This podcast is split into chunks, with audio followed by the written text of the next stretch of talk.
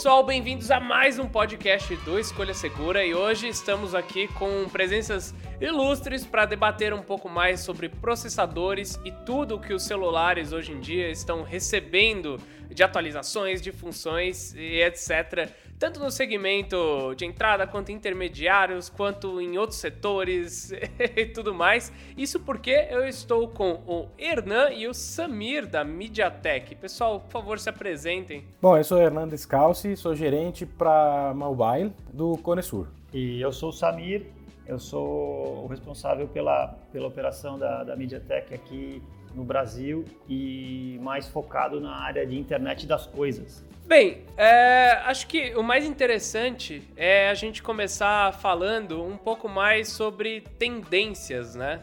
As tendências para 2020 estão bem promissoras. A gente vê celulares chegando com inteligência artificial, agora a gente vai ter 5G e tudo mais, mas acho que o, o, mais interessante é a gente começar meio que por isso, né? Intermediários chegando com, com inteligência artificial. Como isso é importante? O que, que isso afeta? Como que vocês estão vendo isso? Bom, Bruno, assim, para começar, né, como vocês a MediaTek, desde que começamos, né, a gente está cada vez mais tentando trazer sempre o que a gente chama de democratizar a tecnologia, né, ou seja, poder trazer tudo que você tem nos super premiums para produtos premium, high, intermediários, low, ou seja, todo mundo tem a possibilidade de ter acesso às mesmas coisas. Hoje em dia, como você disse, né, a parte da inteligência artificial, é, tudo que é relacionado à câmera, seja, cada vez está ganhando mais importância, cada vez você tem mais produtos, mais coisas chegando no mercado, né, muito interessantes, obviamente, como você está falando, trazendo benefícios de todos os lados, né? O engraçado, é, acho que a gente vai até entrar mais um pouco nisso, é que inteligência artificial é algo que se fala bastante, mas que a gente não enxerga muito, mas que tá ali funcionando meio que pra gente, né? Sim, é que quando a gente fala inteligência artificial, acho que é um conceito muito amplo, né?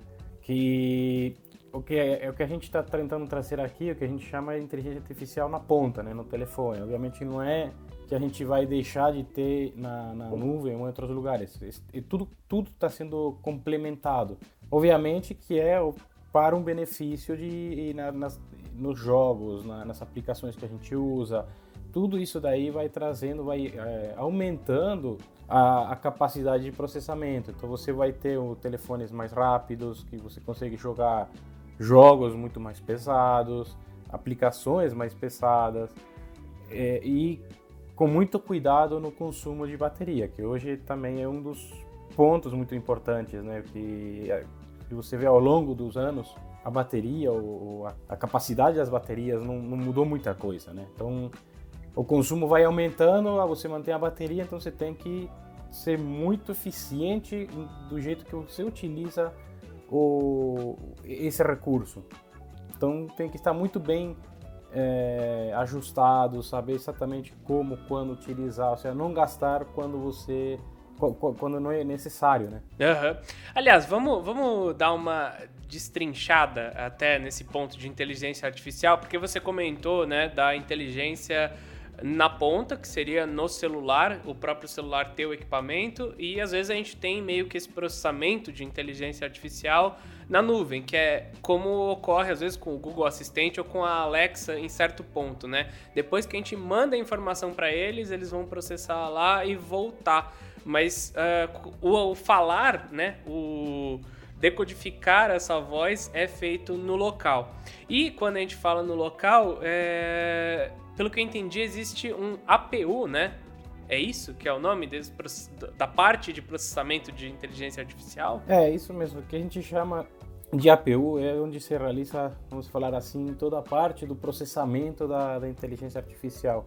Ou seja, não necessariamente que você não tenha isso, não significa que você não tem inteligência artificial. Simplesmente é você eh, desafogar os outros processadores. Né? Você, é, por isso que eu falo, todo o, o, o, o, nosso processador como um todo, né? Hoje você um conjunto de coisas. Né? Você tem o que a gente chama, quando a gente fala, por exemplo, do Helio P35, né? O MediaTek Helio P35. Ele é um System on Chip. System on Chip significa que você tem é, vários processadores dentro desse processador. Uhum. Então você tem a CPU, a GPU, a APU. Então cada um deles vai gerenciando as atividades e dessa forma a gente consegue você ter um melhorar todo o gerenciamento do processamento e a sua, a sua vez melhora também o, o consumo que você tem desse, desse processamento. Então, obviamente aí você tem o reduz o consumo de, de, de, bateria, né? Então a bateria vai durar muito mais. Entendi. Então ter uma APU que é meio que processadores dedicados para o sistema de inteligência artificial, ele melhora o desempenho nessas tarefas e desafoga outros processadores, tal como ocorreu com a GPU, né, que era de gráficos que em algum momento era junto com o processador, só que percebeu que eram instruções mais simples, mas que precisavam ocorrer em maior, como que é, em mais vezes, né? E daí eles começaram a gerar as GPUs, as gráficas, né? As placas gráficas. E a gente já tem isso no celular e agora temos o de processamento de inteligência artificial. é, esse também é mais ou menos o mesmo conceito. Legal. Mas daí, assim, exatamente Claro que exatamente a gente não vai se limitar a isso, né? Mas acho que seria interessante a gente falar de alguns pontos que estão escondidos e onde a inteligência artificial funciona. Eu geralmente vejo em câmera, então a gente vê a detecção da câmera para saber quais são os.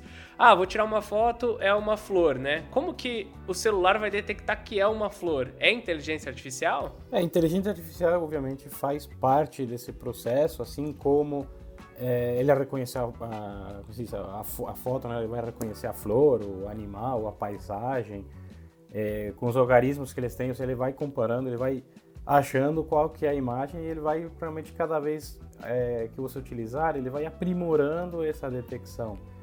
E, obviamente, que isso aí também está atrelado, por exemplo, quando você faz o reconhecimento facial. Uhum. Né? O reconhecimento facial não deixa de ser uma foto, então ele é, a ideia qual que é? Que realmente ele seja bem aprimorado, principalmente por uma questão de segurança. Segurança não somente se ah, só para desbloquear o telefone, foi não. Você tem hoje em dia que cresceu muito, muito, muito é a, os pagos online, né? O, então, pago online, você pode até já não precisar mais nem de senha, nem nada. Simplesmente você enfocou, ele olhou o teu, o teu, o teu rosto, reconheceu e você fez o pagamento. É, você tem acessos para de tudo, tudo, que precisar de senha, é, mesmo no, no fingerprint também, ou seja, a ideia qual que é? Que cada vez seja mais seguro, você se sinta confortável em utilizar esse tipo de, é, de atividades. Não é porque hoje você está de óculos ou de mar, a barba mal feita, uhum. né? o barbudo, digamos assim, não, não significa que ele não vai te reconhecer, né? E a ideia acho que é muito relacionada, eu dou exemplos com a gente mesmo, né? Ou seja, eu reconheço você, Bruno, se você está de óculos ou sem óculos, se você cortou cabelo ou não cortou cabelo. Então a ideia é que a inteligência artificial ele tenha o mesmo padrão, né? Saber que você e você. Ah, isso é bem legal. É, tem alguns outros pontos pelo que eu sei, bateria também funciona com inteligência artificial, né? Como que ela trabalha para melhorar um pouco mais uh, o desempenho do celular? Quer dizer, desempenho não, né? A duração. Como fazer o celular chegar até o final do dia junto com, com inteligência artificial?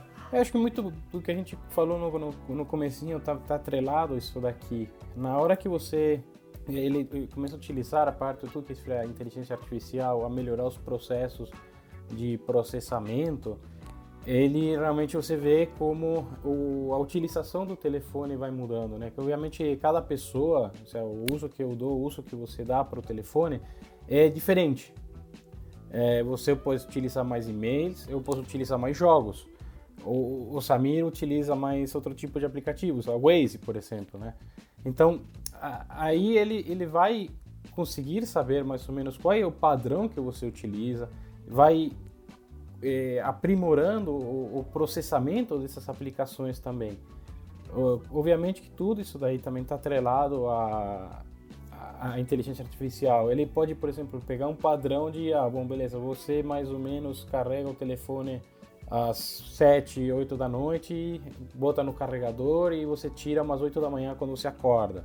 Então ele pode fazer um cálculo mais ou menos, falando, beleza, se você vai carregar todo dia às 8, então, puxa, vou fazer com que a bateria esticar ela chegar até as 8, que eu sei que você vai poder carregar. Então, acho que nisso tudo que faz um, o conjunto, né, faz o, o consumo da bateria diminuir. Uhum. É, e o interessante é, de novo, né, a gente começa a ver os intermediários uh, recebendo é, essas funções, recebendo uma APU, que, recebendo uma APU nos seus chipsets, né, que é um negócio que, sei lá, você pensa que um celular mais caro é ele que vai estar tá pensando tudo isso, que vai estar tá funcionando com tudo isso, mas a gente já começa a ter muito mais informação. Hoje, por exemplo, toda a nossa linha, LOA, LOP, AG, todos eles têm inteligência artificial. Agora, não necessariamente que você não tenha uma APU significa que ele não tem inteligência artificial. Você pode ter inteligência artificial sem APU. Legal, mas com ela é um desempenho melhor e provavelmente economiza mais bateria e coisas do tipo por ser dedicado? É, você tem uma, um processamento melhor da informação, sim. Ah, entendi. Não, eu tava até comentando isso porque é legal pensar como os celulares de entrada, intermediários de hoje em dia, eles estão completos, assim, eu acho muito surreal, porque eu lembro que uns anos atrás eu troquei o meu celular eu não lembro quando foi a data exata, mas eu tive que trocar o meu celular para jogar o Pokémon GO novo, porque ele não tinha os sensores. Eu lembro quando lançou o Pokémon GO, fui abrindo meu celular não rodava. E hoje em dia você vê que eh, tem todos os sensores, né? Junto com o chipset a gente tem alguns cores de processamento que são dedicados só para ver sensor, para te dar esses dados que deixam o celular um pouco mais completo, mas que às vezes também passa batido, né? Hoje qualquer celular vai rodar o Waze bem, mas um tempo atrás não era qualquer um, né? É, acho que tem um aprimoramento em tudo ali, né? Você tem o GPS, o já, os sensores foram aprimorando. E hoje, como você, como você realmente comentou, hoje praticamente todos, né? Do baixo até, até os mais altos, cada vez eles contam com mais sensores, mais coisas, ou seja, o, Acho, acho, que o telefone de entrada de hoje, você comparar com o telefone de entrada de uns anos atrás, é absurda a diferença, né? Uhum. Até mais do que nos topos de linha, do meu ponto de vista.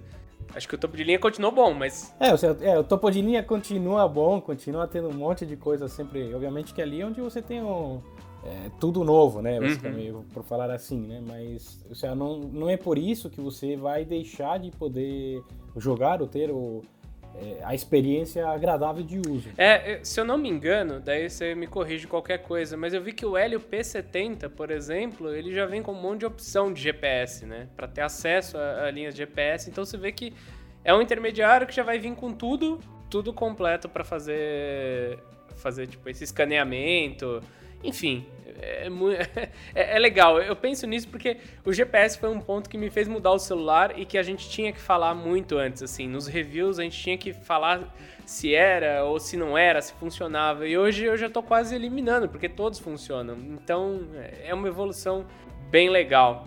Outro ponto é, que você comentou é do carregamento inteligente. E eu, eu só queria também aproveitar para falar que isso vem aparecendo nos celulares eu acho muito bom, porque mantém ele funcionando por mais tempo, né? A gente sempre está procurando nos intermediários manter ele por mais tempo, até porque o dinheiro é suado e você quer ele por mais tempo, e a bateria fazer esse carregamento e utilização também um pouco melhor faz com que a gente não precise trocar o celular de tão, de tão pouco tempo em pouco tempo, né? A bateria se mantém também melhor. Isso é, faz todo sentido.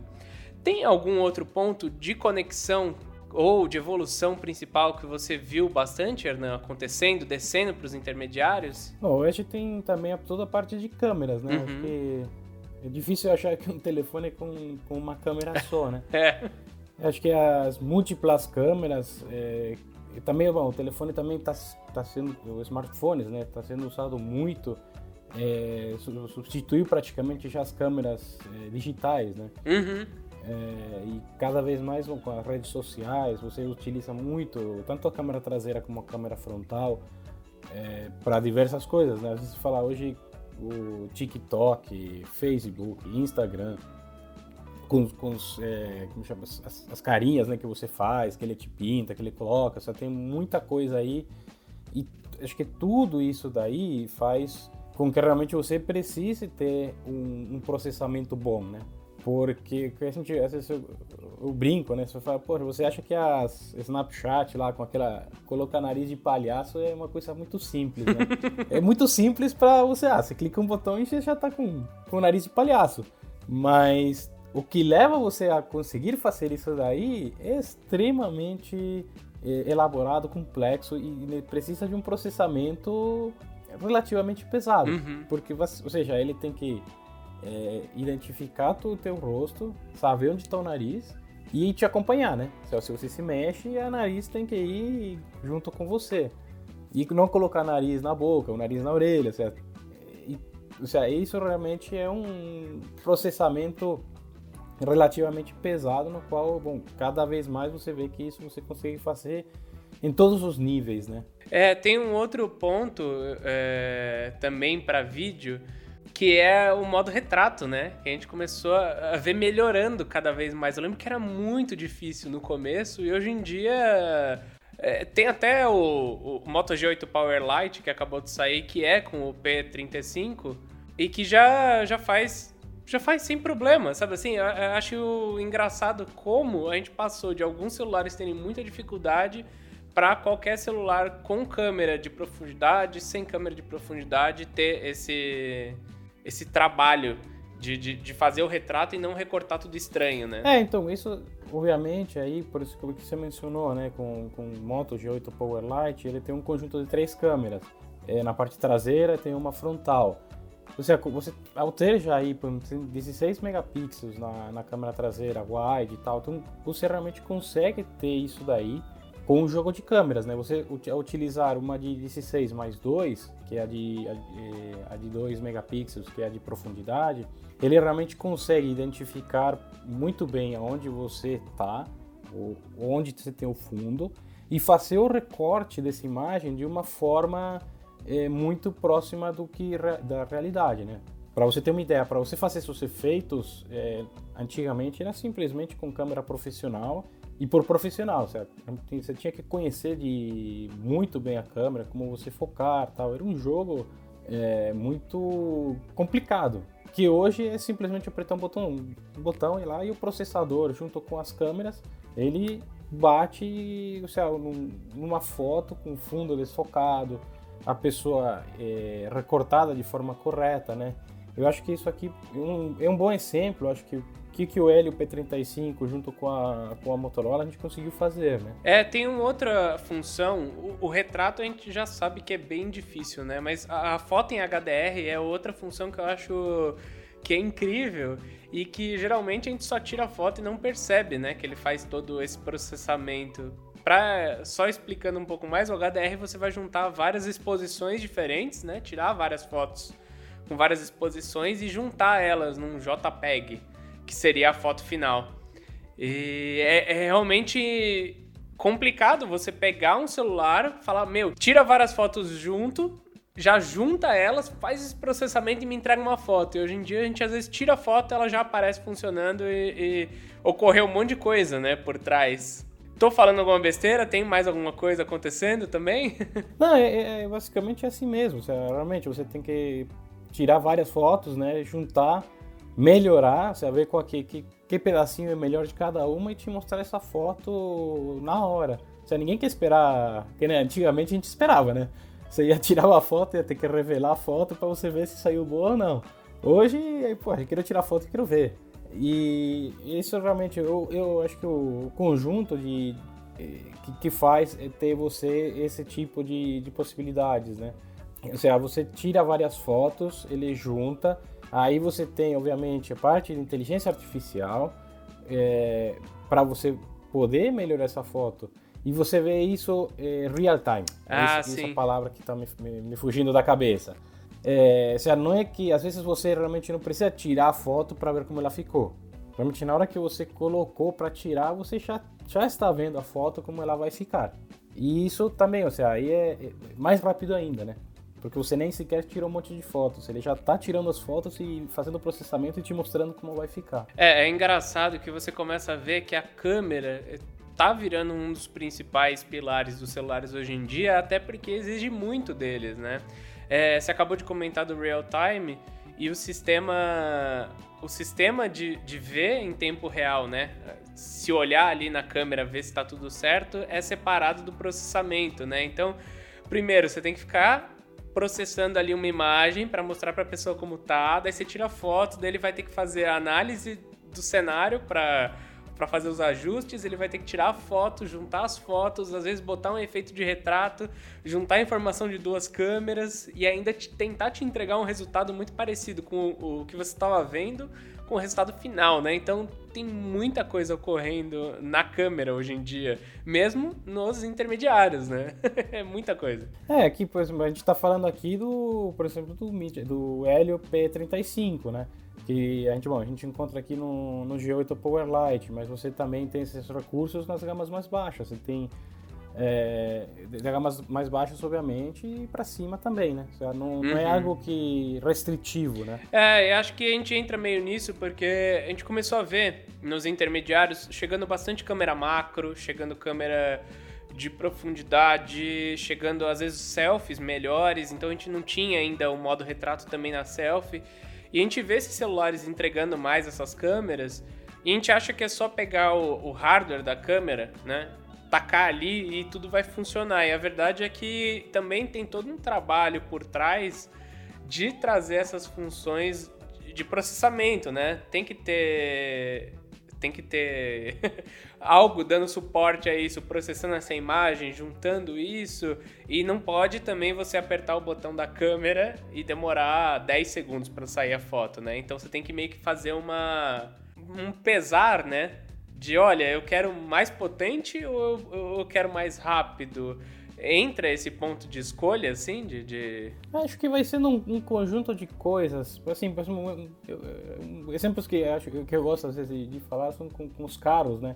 O carro você tem um motor, tem um chassi, tem várias partes que fazem ele. E realmente não é só você pegar todas as partes, jogar ali, montar e sair andando. Se fizer isso daí, provavelmente o carro nem vai ligar, né? E mesmo você tendo as melhores partes do mundo.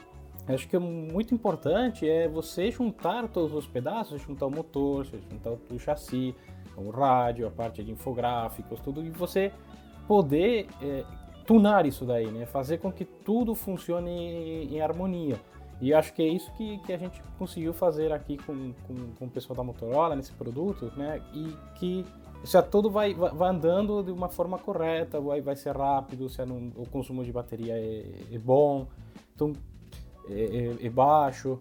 Então, acho que o, o, conjunto, obviamente, tem que ter um nível bom, mas acho que também é importante você ter essa interação, esse tuning né, dos, dos componentes. Uhum. É, hoje em dia os celulares são, são peças muito mais é, complexas.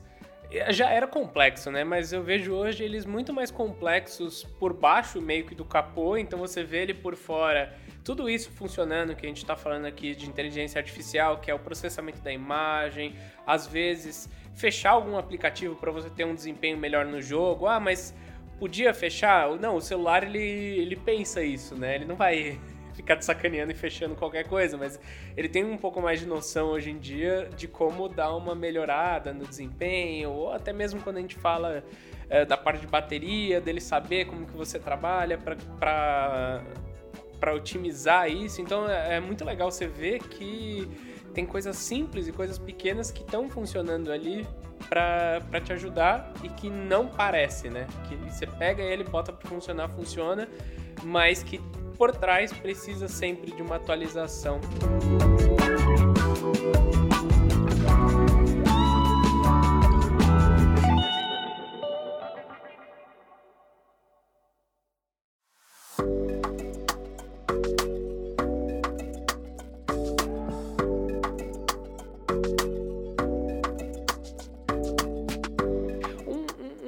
Legal, Hernan, que eu tava até fuçando, né? Que a gente veio fazer essa pauta falando um pouco mais é, sobre, sobre esses pontos de inteligência artificial, sobre os chipsets da MediaTek e tudo mais, e que eu fui pesquisar, é que a gente avançou também e precisou atualizar os chips para as telas mais compridas, né? Que são uma função que demorava mais para chegar para os intermediários e que hoje você vê qualquer aparelho já está em 19.5 por 9, em 20 por 9, que são as telas esticadas e que vão demandar também processamento, né? Diferente, vão demandar chipsets novos. É, sim, acho que isso forma parte da, da evolução, né? É, obviamente que a parte do display, a parte gráfica está muito mais relacionada hoje uhum. seria uma GPU, mas acredito que assim, é, todo pelo menos a, a nossa linha, ela já está pronta para receber esse tipo de tela. Ou seja, a gente temos, é, obviamente, vamos ter telas Super HD e, e, por aí vai, né? Mas, mas é,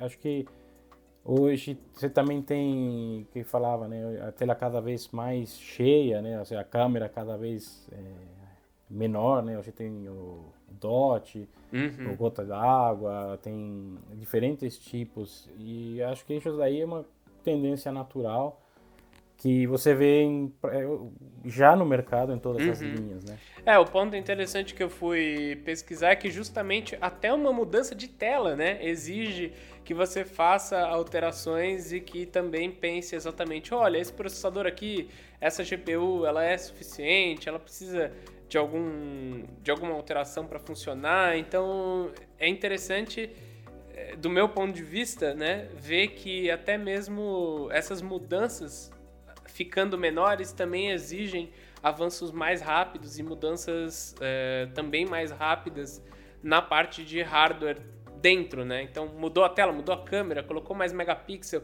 tudo isso precisa de uma movimentação, né? E isso está ficando cada vez mais rápido e chegando no intermediário cada vez mais rápido também. É legal para todo mundo. É, hoje, por exemplo, você conta também com o Moto E6S, o telefone de uhum. entrada, que também tem uma tela cheia, né?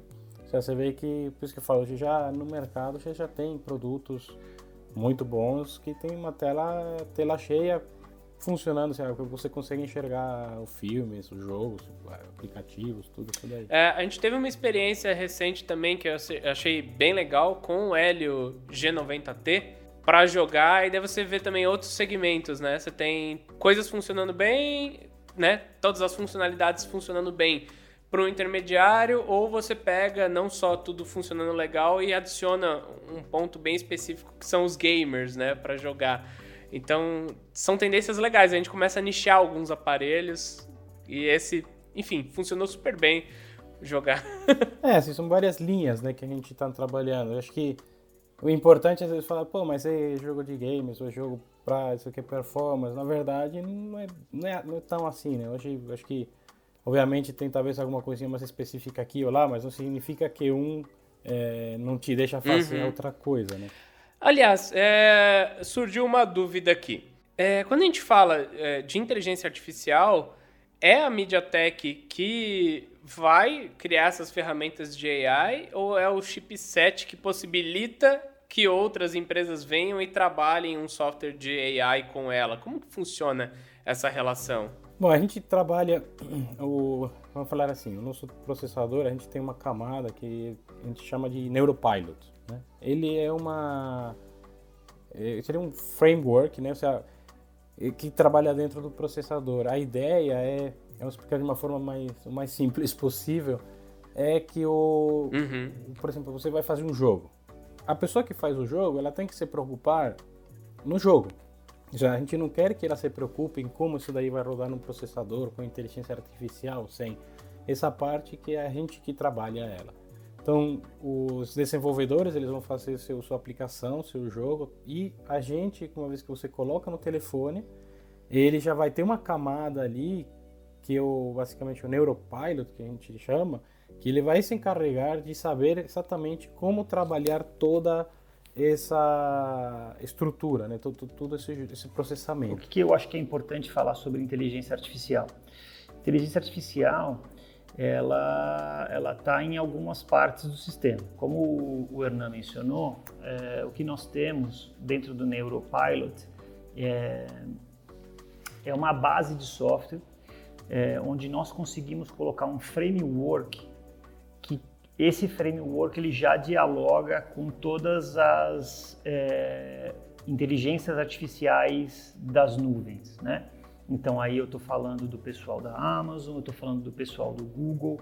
É, esses, esses provedores, na verdade, hoje em dia no mundo, eles são os grandes criadores de inteligência artificial.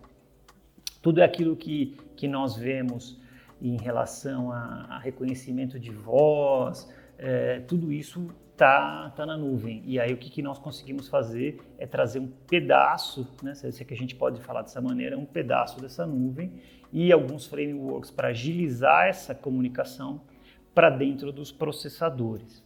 É, também existe em paralelo a isso uma série de outros algoritmos que usam inteligência artificial, como também já foi mencionado, reconhecimento de face, é, reconhecimento de objetos. Tudo isso ele pode ser desenvolvido tanto pela MediaTek como por um outro parceiro externo, uma, uma, uma empresa que faça apenas softwares de, de câmera, por exemplo, ou somente software para reconhecimento de voz, ou ele pode ainda ser feito pelas marcas de telefones, ou que a gente vai falar aí sobre inteligência é, é, artificial em, em, internet das coisas. Então você pode fazer de tal modo que, vamos, vamos imaginar que eu sou uma, uma marca, Motorola, e eu olho para o mercado e vejo aquilo que mais me satisfaz em relação aos diversos serviços de inteligência artificial. Então eu consigo usar o da, o da Motorola, eu consigo usar de um terceiro especialista, eu consigo usar o da MediaTek ou eu consigo é, utilizar o das grandes marcas de provedores de nuvem. E com isso eu monto o meu sistema. Não sei se eu consegui responder, mas é, é que cada, cada um pode usar a sua própria solução para coisas distintas. Basicamente, então, vocês dão as ferramentas e possibilitam também a aplicação dessas, dessas do, do, que eles fazem, né? Do que dos algoritmos e tudo mais. Exatamente. E aí faz o ajuste fino com cada um desses provedores. Legal. Não, eu acho que ficou mais fácil de entender. Porque às vezes fica essa dúvida assim, ah, quem cria, quem começa, quem não sei o quê. E no fim a MediaTek está possibilitando tanto com o hardware quanto com as ligações, né? Com. Não sei se chega a ser um software ou um middleware, dá para chamar assim. Exato. Seria correto? É, a gente chama de framework mesmo, porque se você for, se você for olhar no mercado, os, os, existem poucos grandes provedores de inteligência artificial no mundo e todos eles são, são é, Amazon, Google, é, você tem os, os, provedores chineses agora também, né? o Alibaba. Então, a, a, inteligência artificial ela acaba ocorrendo de maneira mais pesada na nuvem. E o que nós fazemos do outro lado não é tentar reinventar a roda, é tentar fazer com que essa comunicação seja mais fluida possível e que consigamos trazer maior agilidade para coisas que você uhum. não precisa ficar buscando a nuvem o tempo inteiro. É, isso de, de agilidade, é, a gente acaba até voltando de novo, né, para aquilo que a gente comentou logo no começo, de tanto acessar a nuvem quanto ter local, né? E daí ter desempenho local também é importante para agilidade, né? É, eu acho que um, um, ponto interessante dessa coisa do local versus nuvem, é, nós temos alguns números dentro de casa que mostram que lá atrás, as primeiras gerações de assistentes pessoais, por exemplo, você gastava algo como 700 milissegundos para que você perguntasse né, com, com a palavra-chave de cada uma das, dos provedores, sei lá, é, vai chover hoje, ou qual é a previsão do tempo, e, e essa resposta chegasse até a nuvem, processasse e voltasse. Hoje, com esses sistemas todos e com o que nós já chamamos de, de um internet das coisas 2.0, onde você tem maior fluidez do processador, você consegue trazer essa velocidade para algo como 35 milissegundos. O que, que você ganha com isso? Você ganha na experiência do usuário, você ganha na fluidez. Então você consegue conversar com, com essa máquina ou com o seu telefone de uma maneira mais natural. Né? Você não precisa ficar conversando de soquinho, uma, uma função a cada vez. Então, com isso, você consegue ter uma conversa mais natural, mais tranquila, mais adequada para o seu dia a dia. É, eu senti uma diferença muito grande nos últimos anos, é, não só do que ela entende, como a velocidade que entende, a velocidade que responde, tá, é, tá muito mais interessante, né? Falar com os assistentes. É, é isso é, é, o que a gente chama de computação de borda, né? O, o, a nós, nós chamamos, é, o mercado inteiro chama de computação de borda, é quando você consegue desafogar, entre aspas, um pouco a sua nuvem, você não, não ter que ter uma conexão presente o tempo inteiro, você tem, é, como a gente mencionou, um nível de tecnologia e, e, e de processamento na ponta, no seu último elemento, seja ele o telefone ou o assistente pessoal, que ele consegue te adiantar muitas tarefas para que você tenha essa experiência que você está mencionando, um pouco mais, mais tranquila, né? Você não fica aquela coisa tão robotizada. É, até porque pra gente aqui no Brasil não é sempre que a gente tem uma conexão estável, né? Em qualquer lugar. Acho que não só pra gente, né? Estou dando um exemplo nosso, mas existem vários pontos onde não vai ter uma conexão super pesada para você fazer tudo na nuvem. Então é até uma discussão que vai depois para console, né? Que é, ah, será que algum dia a gente vai só jogar na nuvem? E daí entra isso, pô, mas se eu quiser, sei lá, para minha casa de campo, eu não vou conseguir é, fazer streaming num jogo. E isso daí vem até para assistente, né? Ah, se eu estiver num lugar um pouquinho pior, eu ainda mantenho pelo menos a experiência do usuário dela conseguir me responder rápido. É, e acho que você mencionou uma coisa interessante que é o seguinte. É, independente do uso, é, vamos dizer assim, mais doméstico do, do consumidor, é, nós percebemos um movimento muito similar, vamos dizer assim, no uso corporativo no uso da indústria, onde você tem uma, uma necessidade de comunicação constante nos equipamentos de hoje em dia ou de um ou dois anos atrás, mas o mercado também está se movendo para um modelo onde você consegue é, computar os dados localmente e depois você envia isso para a nuvem. O que, que isso te dá? De novo, te dá uma experiência melhor, né, porque você tem inteligência local, mas também ele te dá uma capacidade de você usar menos a sua, a sua nuvem, no caso de, um, de uma empresa, de uma indústria. Isso significa um, um custo menor de manutenção da sua nuvem, é, o que te ajuda a baixar os, os custos da sua operação. Então, é, o, os ganhos de você ter uma computação de borda, eles vão muito além só da, da, da, experiência do usuário. É, são movimentos que a gente vai, vai descobrindo, né?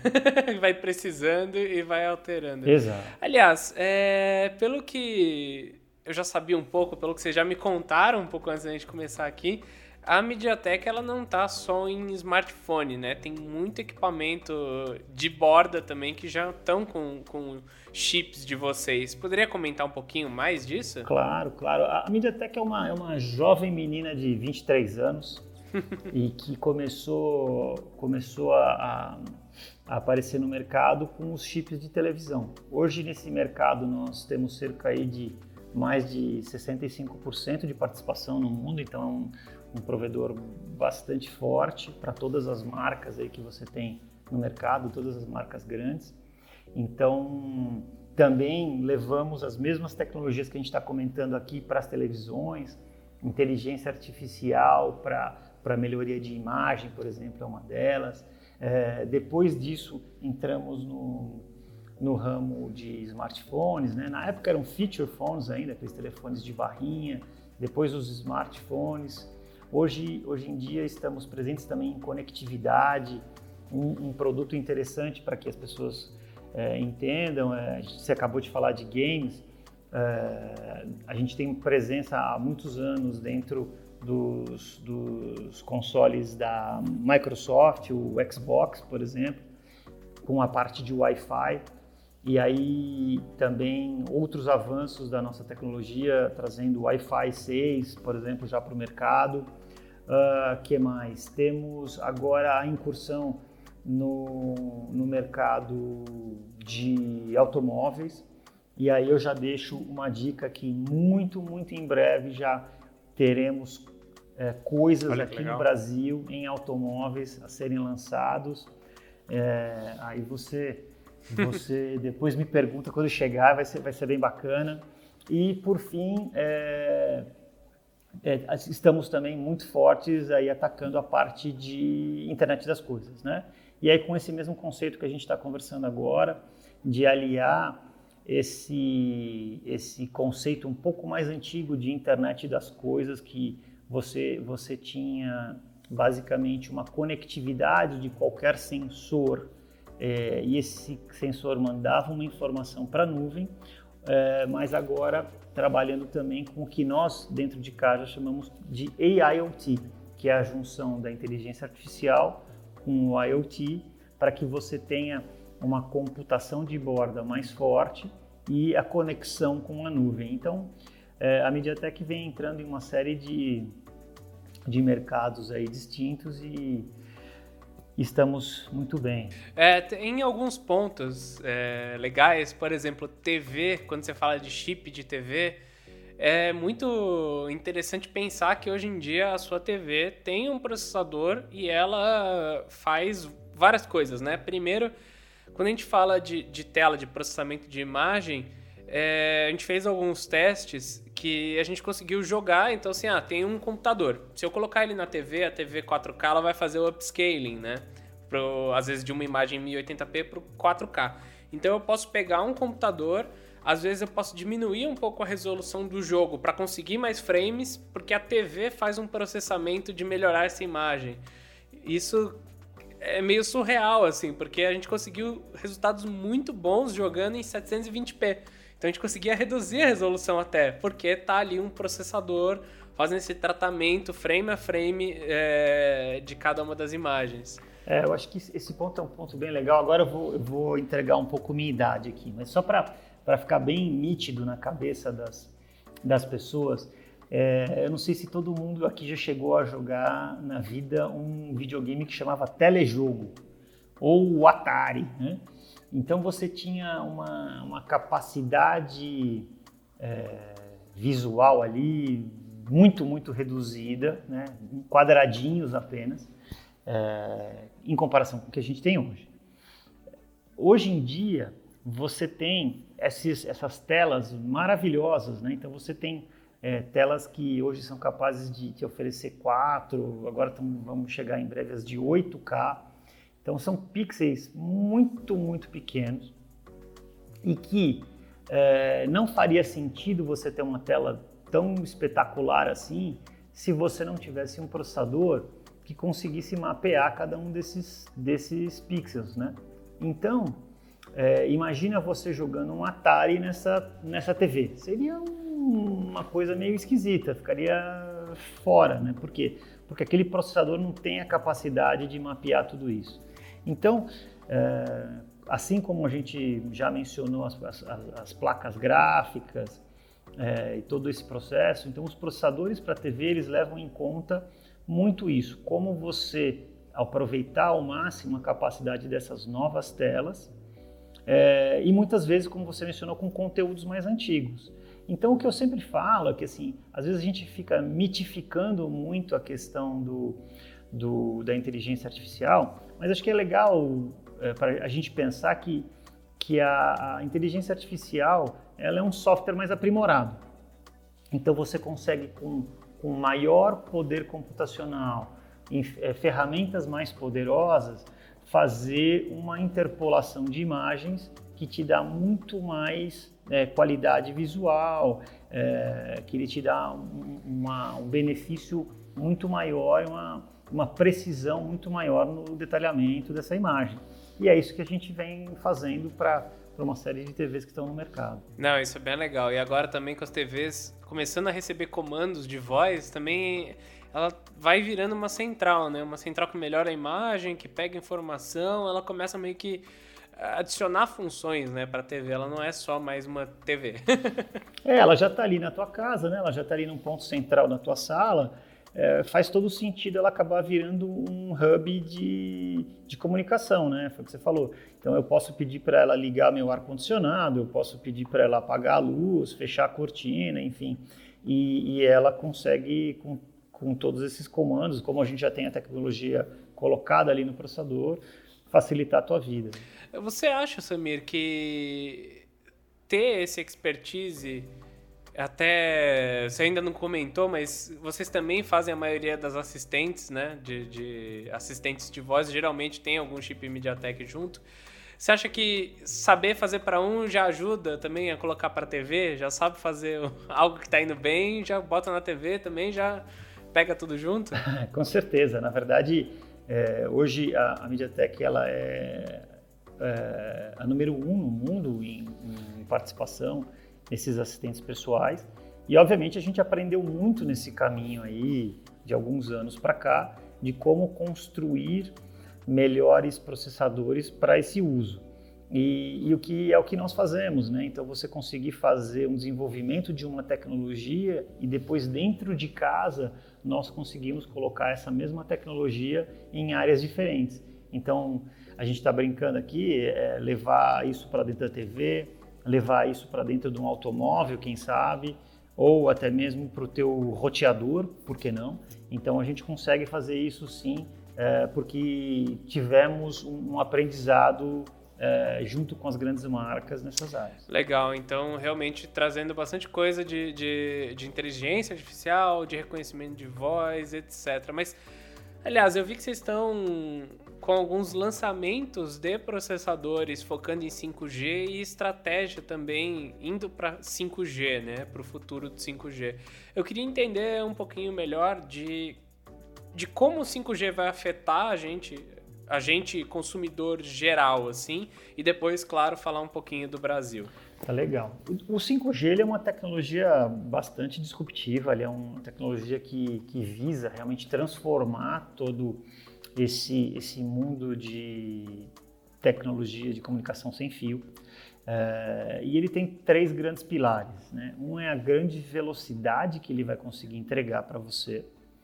É, o segundo é a tal da latência, e a terceira, o terceiro pilar é a questão da, do acesso em massa. Então, o que, que, que nós percebíamos antigamente? Nós utilizávamos tecnologia 2G ou 3G para rastrear carros, coisas desse tipo. A tendência é que isso tudo passe para tecnologias que façam parte desse conjunto 5G, né? Uma dessas tecnologias, por exemplo, é uma tecnologia que a gente chama de NB-IoT, Narrowband IoT, que ela consegue fazer com que um grande número de dispositivos estejam ligados à rede. Uhum. O segundo ponto, é, que é o bastante óbvio, é que todo mundo fala, é a questão da velocidade. Então você vai ter é, velocidades absolutamente surpreendentes, né? acima de 1 gigabit por segundo, é, no seu dispositivo móvel uh, o que pode te, te ajudar demais. Né? Hoje em dia você vê que grande parte aí dos, dos sistemas de, de fibra em casa conseguem ofertar algo entre 100, 200, 300 gigabits por segundo. Então, eventualmente, você consegue ter com o 5G um acesso sem fio né, três vezes melhor ao que você já tem hoje em dia, o que é, o que é bem legal. E, e o, o, último pilar é essa questão da latência. É, talvez para quem não se recorde aí a, a, latência daqueles modems que a gente a gente utilizava para conectar na, na, na, rede há muitos anos atrás, né? Aqueles modems que você usava linha telefônica e que você tinha ali todo um tempo de estabelecimento de conexão, aquilo tudo. Obviamente isso foi diminuindo muito e hoje em dia a ideia é que você consiga ter isso é, com uma velocidade extremamente baixa, o que vai te garantir ou te permitir um uso de aplicações muito distintas. E aí as pessoas falam, por exemplo, de cirurgia à distância.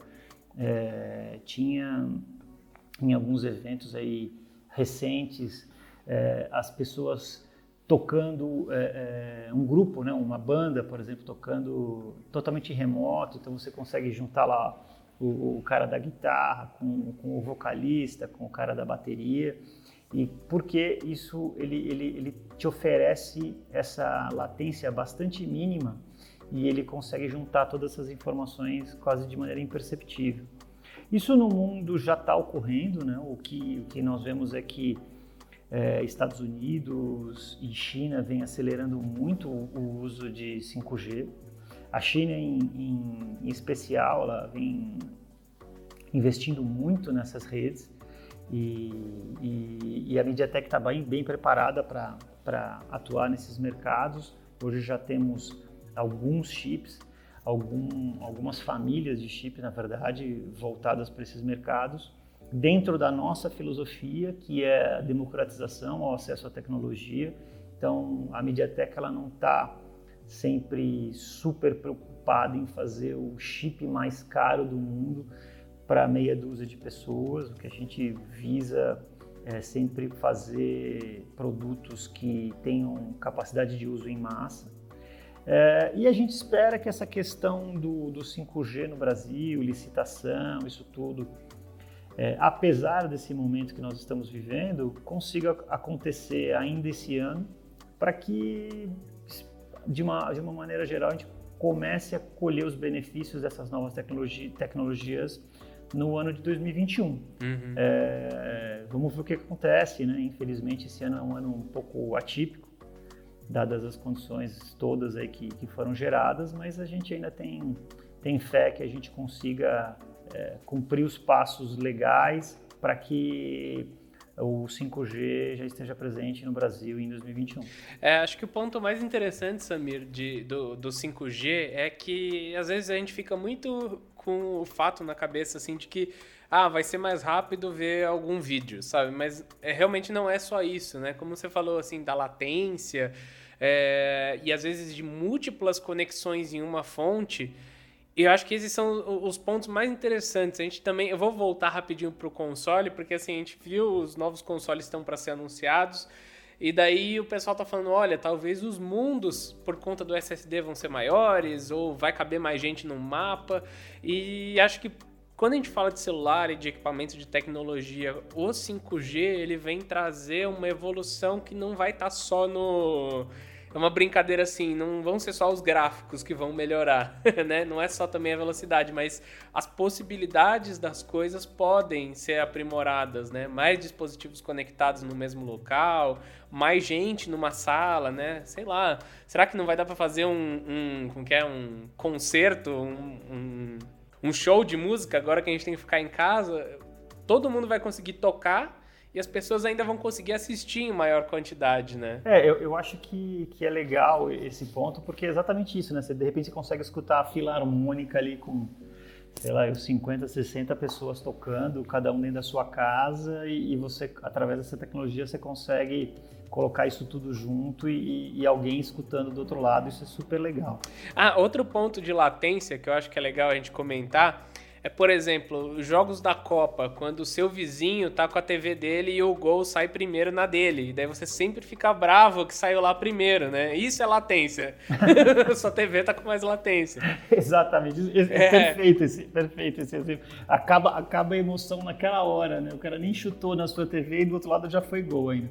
Então é, é exatamente isso. Uhum. E aí sempre perguntam pra gente, falam assim, ah, mas o que que o que, que você acha que vai acontecer e tal. É, é, é difícil dizer, né? Porque da mesma maneira que o 4G, depois de alguns anos que, que ele estava vivo, você conseguiu ver aplicativos que usassem dele, vamos dizer assim, o seu melhor potencial, desde um Spotify, é, um Netflix, ou até mesmo um serviço como o Uber, né, onde você tinha é, um GPS que te dava localização, você tinha dados rápidos para acompanhar ali é, ou pedir o seu motorista e tal, e para o motorista, alguém que pedisse a corrida dele, é, isso surgiu depois que você tinha uma massa crítica de pessoas usando aquela nova tecnologia. Então, eu, eu acredito que vai acontecer da mesma maneira, né? Você depois que tem uma massa crítica de pessoas utilizando o 5G, a criatividade vai trazer muitas aplicações que hoje a gente talvez não imagine e que vão mudar radicalmente a nossa vida em 2030. É, não, tem bastante coisa para ver, né? E qual que é a importância, Samir, da gente já começar a ter nesse ano e no próximo ano com a linha Dimensity, a gente já ter 5G nos celulares de hoje, né? É, eu acho que a importância é exatamente essa, né? De você criar a massa crítica para um número maior de, de pessoas se beneficiarem da tecnologia 5G. Uh, a tecnologia 5G, obviamente, é uma tecnologia que está iniciando como toda tecnologia que está iniciando, ela tem um preço alto. Então a MediaTek vem trabalhando bastante em trazer é, chips para a tecnologia 5G que tenham um preço um pouco mais adequado a outros mercados que não os mercados de primeiro mundo. Esse, esse vem sendo os nossos desafios. Agora, é, é importante salientar né, que a tecnologia 5G ela acaba naturalmente pedindo um pacote tecnológico do processador um pouquinho mais alto, é, então um pouquinho mais de potência ali para que você consiga fazer esses novos aparelhos rodarem bem. E obviamente isso tem um custo, então a gente já está falando aí de chipsets com 7 nano, que eventualmente daqui a 3 ou 4 anos vão, vão ter o seu tamanho de arquitetura ainda mais reduzido, é, arquiteturas mais modernas como a 77, então, é, é sempre esse quebra-cabeça aí onde a gente tem que colocar novas tecnologias e, e trazer isso a, a, preços, a preços mais democráticos para grande parte dos mercados no mundo. Isso que a gente vem, vem trabalhando nos, nos últimos anos, na verdade, né? e a nossa expectativa é de acelerar isso ainda mais é, agora em 2020, 2021, com, com a inclusão e, e, e, maior nível de venda em alguns países, principalmente da Ásia.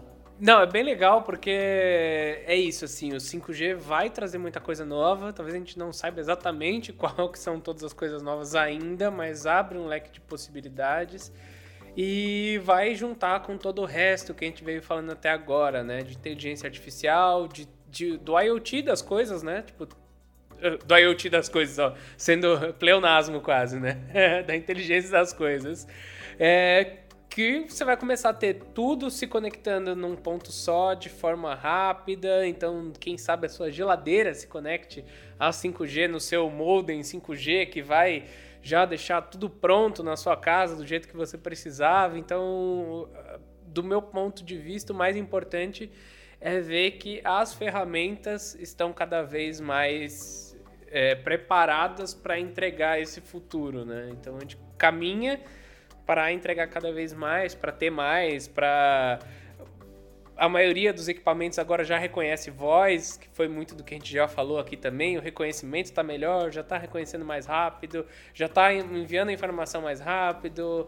Talvez a gente tenha processamento de ponta de uma forma barata, até mesmo em geladeira, até mesmo em fogão, não precisa tudo ser na nuvem. Então, fico animado, eu fico bem animado com, com as possibilidades para o futuro. É, as possibilidades são muito legais quando a gente junta tudo isso daí numa panela só. É, você tem o que você comentou, você consegue ter essa parte de reconhecimento de voz, imagem, é, padrões, né? Então você tem uma câmera na tua casa é, 5G e ela, ela consegue reconhecer um padrão que você está fora de casa e apareceu alguém uh, ou alguma coisa ali que, sei lá, está acontecendo errado, um, sei lá, vou, vou, chutar aqui, um vazamento na sua casa ou, ou qualquer coisa do gênero. Então você começa a ter um nível de inteligência cada vez maior naqueles objetos até hoje é, que não contribuíam muito, vamos dizer assim, nesse sentido. É, e aí as possibilidades são gigantescas, né? De como, você, como a gente vai viver em 2030 é, passa muito por aí. Passa por, por quando a gente coloca tudo isso junto, qual o benefício que nós vamos ter disso no nosso dia a dia. E, aqui, eu, e o que eu acredito é que aquilo que fizer mais sentido é o que nós vamos consumir, é aquilo que nós vamos usar e, e, e vamos querer pagar por, por aquele serviço. Né? É. Bem, acho que com isso a gente fica com uma mensagem de que o futuro vai ser super interessante. É, eu gostaria de agradecer o Samir e o Hernan pela, pela presença, por tudo que a gente falou. Espero ter ajudado uh, a quem está ouvindo a, a, entender um pouco mais de tudo que está por trás dos equipamentos que a gente tem hoje em dia, de tudo que vem avançando nos últimos anos, de tudo que anda rolando de AI, de automatização, de mesmo agora do que será o 5G. E pessoal, podem deixar uma mensagem aí pro para todo mundo que ouve Escolha Segura. muito obrigado pela participação, por deixar aqui participar com você e um, abraço e até a próxima. Minha parte também, Bruno, muito obrigado aí pelo, pelo tempo, é, pela atenção com a MediaTek e um abraço a todos aí, qualquer dúvida, por favor, é só deixar que a gente responde com o maior carinho. Um abraço.